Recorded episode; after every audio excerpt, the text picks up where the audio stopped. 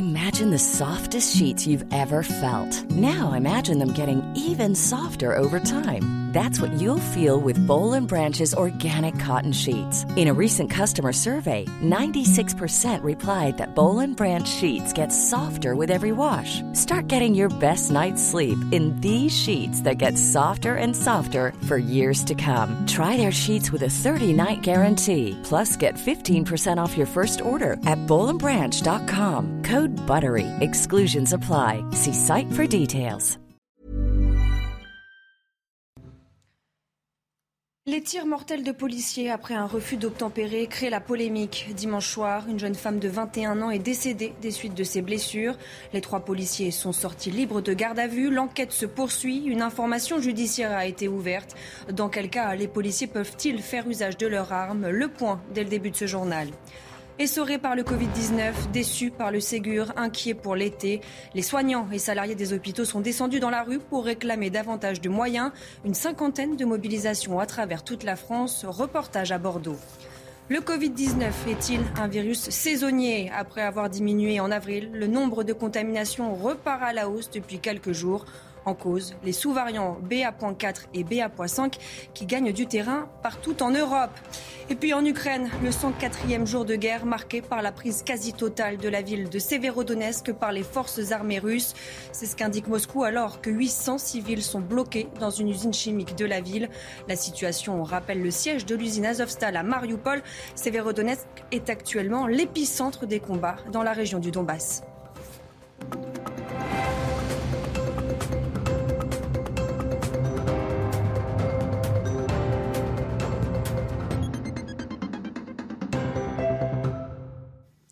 Bonsoir à tous et bienvenue dans votre édition de la nuit. Dans l'actualité, les trois policiers qui ont ouvert le feu sur une voiture samedi à Paris après un refus d'obtempérer sont ressortis libres après leur garde à vue. Aucune charge n'a été retenue contre eux pour le moment, mais les investigations se poursuivent. Une information judiciaire a été ouverte contre les policiers. Le conducteur, lui, a été placé en garde à vue. Il est visé par une enquête distincte. Les dernières informations avec Sandra Buisson. Les policiers ont été presque jusqu'au terme du délai de garde à vue et pour l'instant, la justice considère que les éléments d'enquête ne montrent pas que les policiers ont ouvert le feu sans respecter les règles d'usage de l'arme de service. Les investigations euh, continuent et si des éléments dans les semaines ou les mois qui viennent venaient à démontrer le contraire, les agents pourraient alors être mis en examen car plusieurs actes d'enquête cruciaux restent à réaliser. L'expertise balistique qui sera croisée avec les auditions, les vidéos et même les éléments qui remonteront euh, d'un appel à témoins, le tout permettant de préciser les mouvements du véhicule suspect, quel policier a effectué quel tir, à quel moment et dans quelles conditions? Les policiers affirment qu'ils ont fait feu quand le conducteur a redémarré et accéléré, mettant en danger l'agent coincé entre le bus et le véhicule, ainsi que son collègue qui se trouvait en face sur la trajectoire de la voiture. Ce qu'a contesté le passager arrière du véhicule au micro d'RTL, un témoignage balayé par l'avocat des policiers. Nous avons suffisamment d'éléments pour contester ce témoignage, évidemment. Il y a un des policiers qui est percuté et qui, euh, qui se trouve véritablement en danger au moment où il tire. De son côté, le conducteur du véhicule est visé par une enquête distincte, ouverte notamment pour tentative d'homicide sur personne dépositaire de l'autorité publique et aussi pour conduite sans permis, alcoolisé et sous stupéfiant. Son état de santé stabilisé, il a pu être placé en garde à vue et devrait pouvoir être auditionné prochainement. Et puis les propos de Jean-Luc Mélenchon au sujet de la police enflamment le débat. La première ministre Elisabeth Borne a réagi. Je trouve très choquant la façon qu'a Jean-Luc Mélenchon de s'en prendre systématiquement à la police avec des propos totalement outranciers. Jean-Luc Mélenchon, lui, persiste et signe. Quatre morts en quatre mois. La mort d'une jeune femme de 21 ans abattue d'une balle dans la tête. Pas grave pour Borne. Pour elle, moi seul suis un problème. Borne, première ministre, technocrate sans cœur, sans compassion humaine, sans principe républicain sur la force publique. Fin de citation. Autre refus d'obtempérer, ça s'est passé dans le Val d'Oise à Argenteuil la nuit dernière. Un policier a tiré sur un automobiliste de 21 ans, soupçonné d'avoir refusé de se soumettre à un contrôle. Le conducteur a été blessé à l'omoplate. L'inspection générale de la police nationale a été saisie pour déterminer si les policiers étaient en légitime défense. Là aussi, une enquête vise le conducteur pour tentative d'homicide sur personne dépositaire de l'autorité publique. Ces refus d'obtempérer, le décès d'une jeune femme dimanche et le conducteur a à l'omoplate la nuit dernière alimente le débat sur le cadre de l'usage des armes par les forces de l'ordre. Alors, dans quelles conditions un policier peut-il faire usage de son arme? Les explications de Michael Dos Santos. L'usage des armes à feu par les forces de l'ordre a été modifié avec une loi de février 2017, quelques mois après l'attaque contre une patrouille à Viry-Châtillon. Désormais, d'après l'article L435-1 du Code de la sécurité intérieure, policiers et gendarmes peuvent utiliser leur arme à feu en cas de nécessité absolue et de manière strictement proportionnée. Ils doivent le faire dans l'exercice de leurs fonctions avec leurs uniformes ou leurs insignes extérieurs. Selon le même texte, l'usage de l'arme à feu est possible dans certains cas de figure.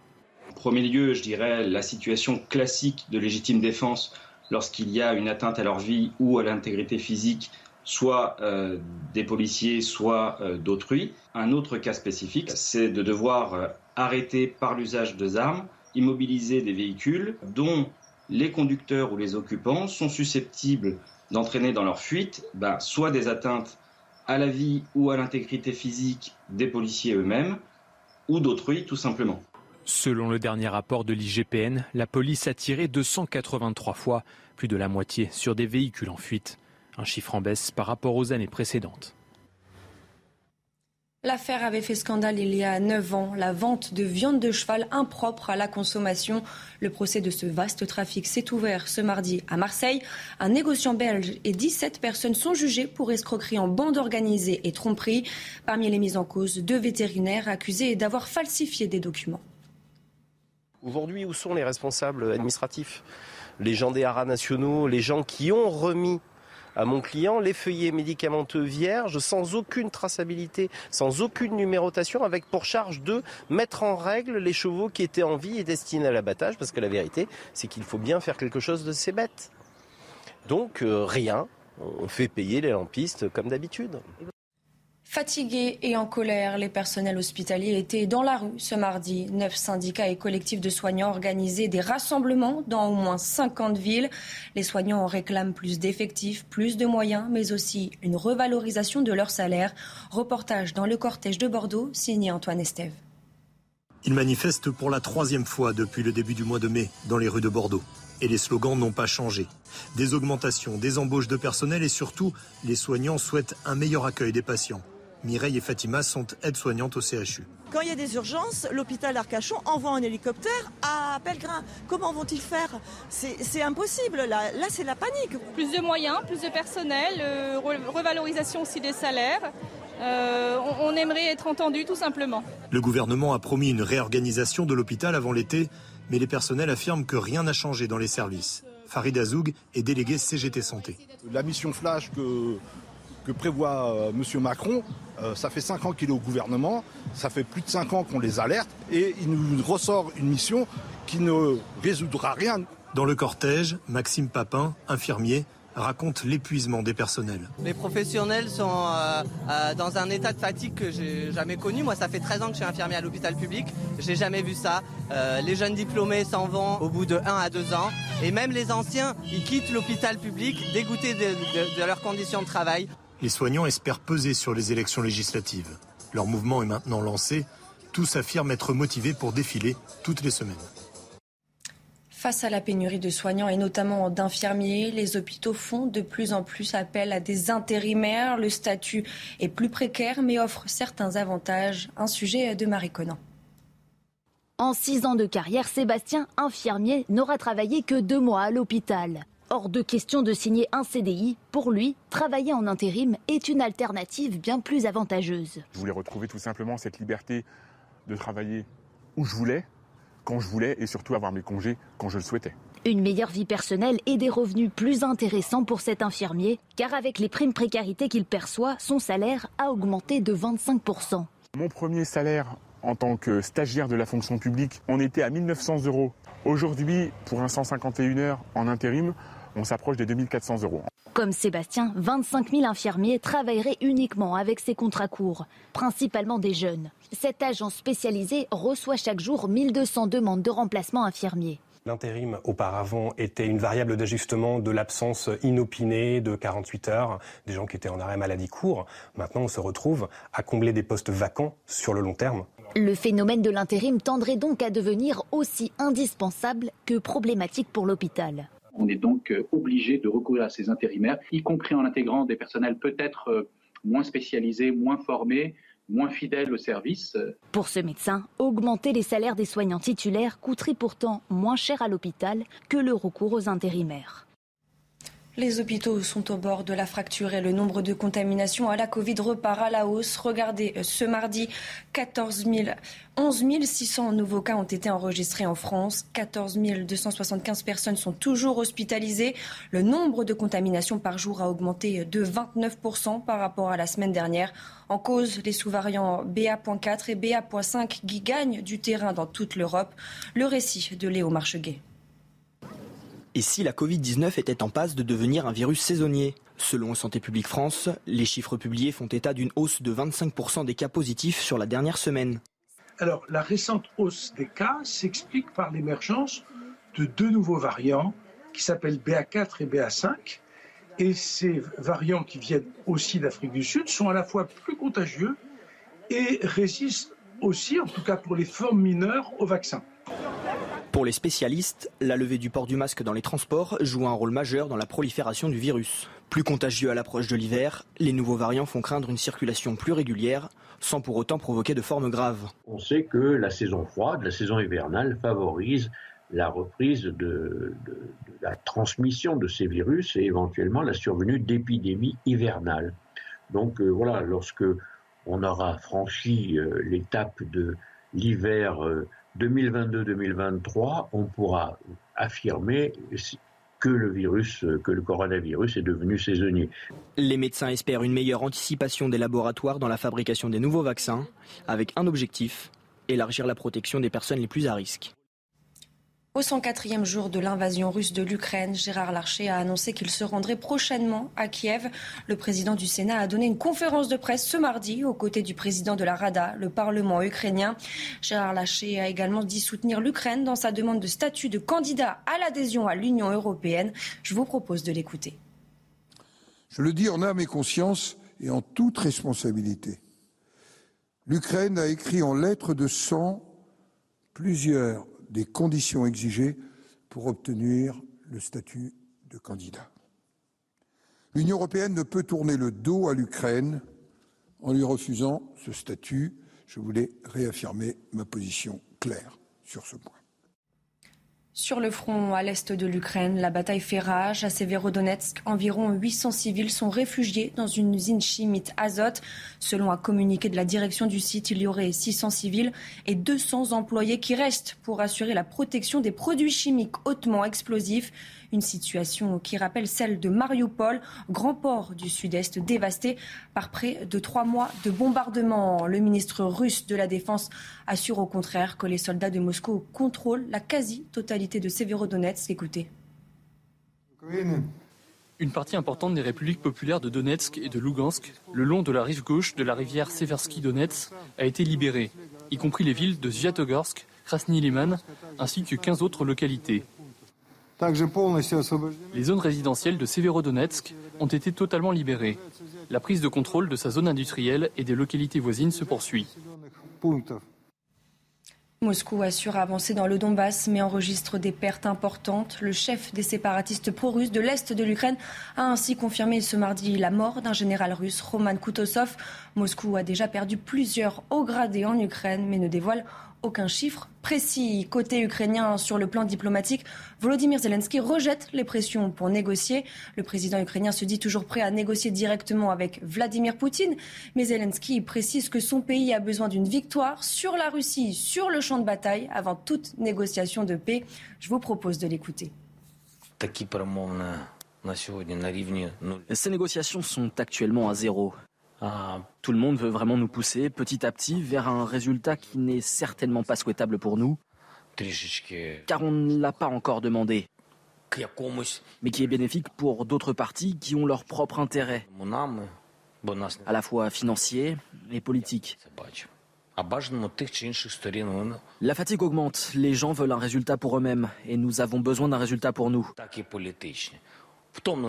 Donc je n'ai pas discuté avec eux des structures pour résoudre le problème de cette guerre avec un résultat positif pour nous.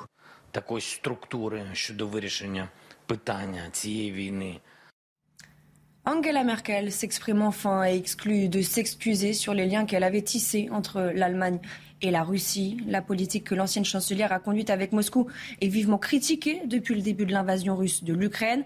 La dépendance de l'Allemagne au gaz russe, le feu vert qu'elle avait donné à la construction d'un gazoduc entre son pays et la Russie, euh, tous sont particulièrement visés. L'ex-chancelière répond aux critiques sur l'héritage de sa politique étrangère. Écoutez. Je ne vois pas pourquoi je devrais me dire que c'était une erreur et je ne vais donc pas m'excuser. Et je ne sais pas non plus ce qui aurait été gagné si Poutine avait simplement continué en 2014 sans que personne ne s'en préoccupe. Rétrospectivement, je suis en fait contente de ne pas avoir à me reprocher, de ne pas avoir essayé d'empêcher un événement tel que celui-ci. Au contraire, j'ai heureusement suffisamment essayé avec les présidents français successifs et cela me donne une forme d'apaisement.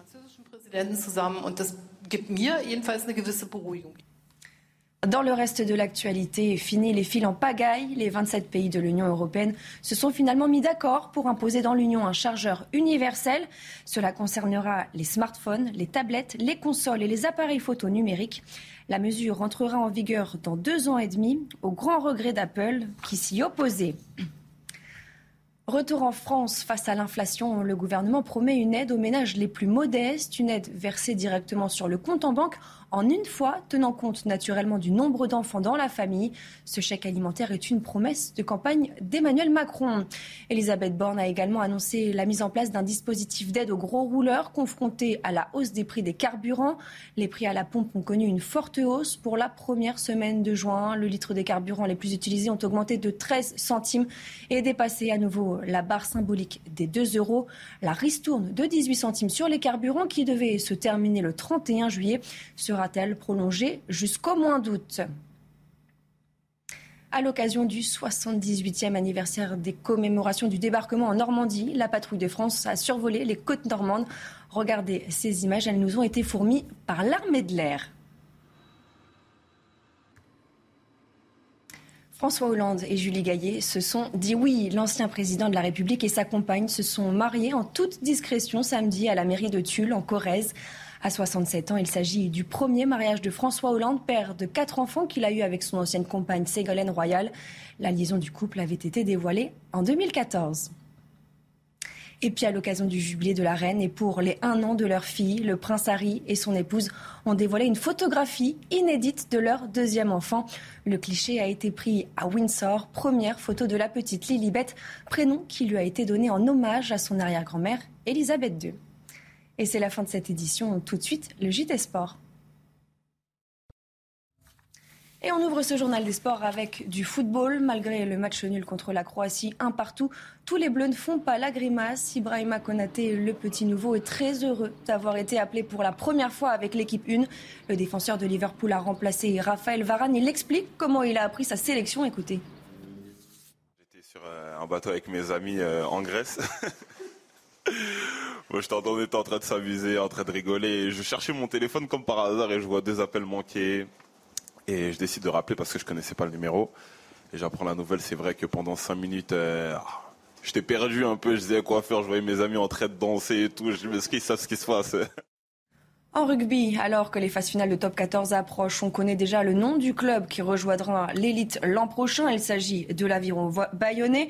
Voyez la grande fête à Bayonne, seulement un an après la relégation. Bayonne va donc retrouver le haut niveau. La joie des Bleus et Blancs, c'est avec Clara Mariani.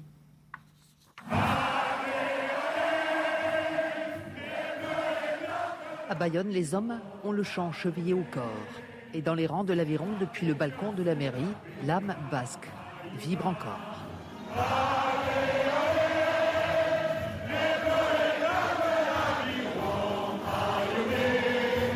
Comme un prélude aux fêtes de la ville fin juillet, comme un épilogue aussi à la fête commencée dimanche à Montpellier après le titre de Pro D2 remporté aux dépens de Mont-de-Marsan. Cette élite que le club a retrouvée trois fois ces six dernières années, comme si les tempêtes avaient forgé les hommes.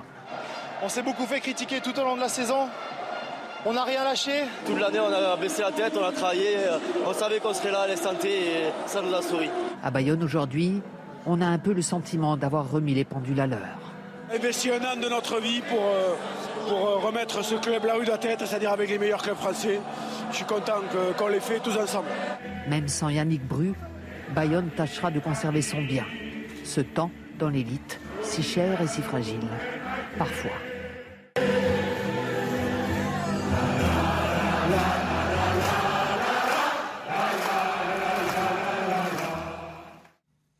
Et on termine ce journal des sports avec une victoire à l'arraché. David Godou a remporté la troisième étape du critérium du Dauphiné. Alors que Wout van Aert avait levé les bras pour célébrer son succès, le tricolore arrive à lui piquer la victoire sur le fil. C'est la deuxième victoire française sur ce critérium. Van Aert pourra se consoler avec le maillot jaune. Je vous propose d'écouter David Godou. On savait qu'il allait sûrement avoir un bon groupe qui allait au sprint. Il y avait encore Wood qui était là, mais je l'avais vu qu'il avait été qu'il avait reculé un petit peu dans la montée à un moment et quand et quand on lance le sprint et que je vois que je peux revenir sur lui, je pense à je pense à ça et je dis euh, il est peut-être entamé, on peut peut-être aller le chercher. Et euh, au moment euh, où je le passe, en fait, il lève les bras en même temps. Du coup, j'étais déjà passé et quand je passe la ligne, euh, j'explose. quoi. Je suis, je suis, je suis presque le plus heureux. Les tirs mortels de policiers après un refus d'obtempérer créent la polémique. Dimanche soir, une jeune femme de 21 ans est décédée des suites de ses blessures. Les trois policiers sont sortis libres de garde à vue. L'enquête se poursuit. Une information judiciaire a été ouverte. Dans quel cas les policiers peuvent-ils faire usage de leurs armes? On fait le point dès le début du prochain journal sur CNews. Retrouvez tous nos programmes et plus sur cnews.fr.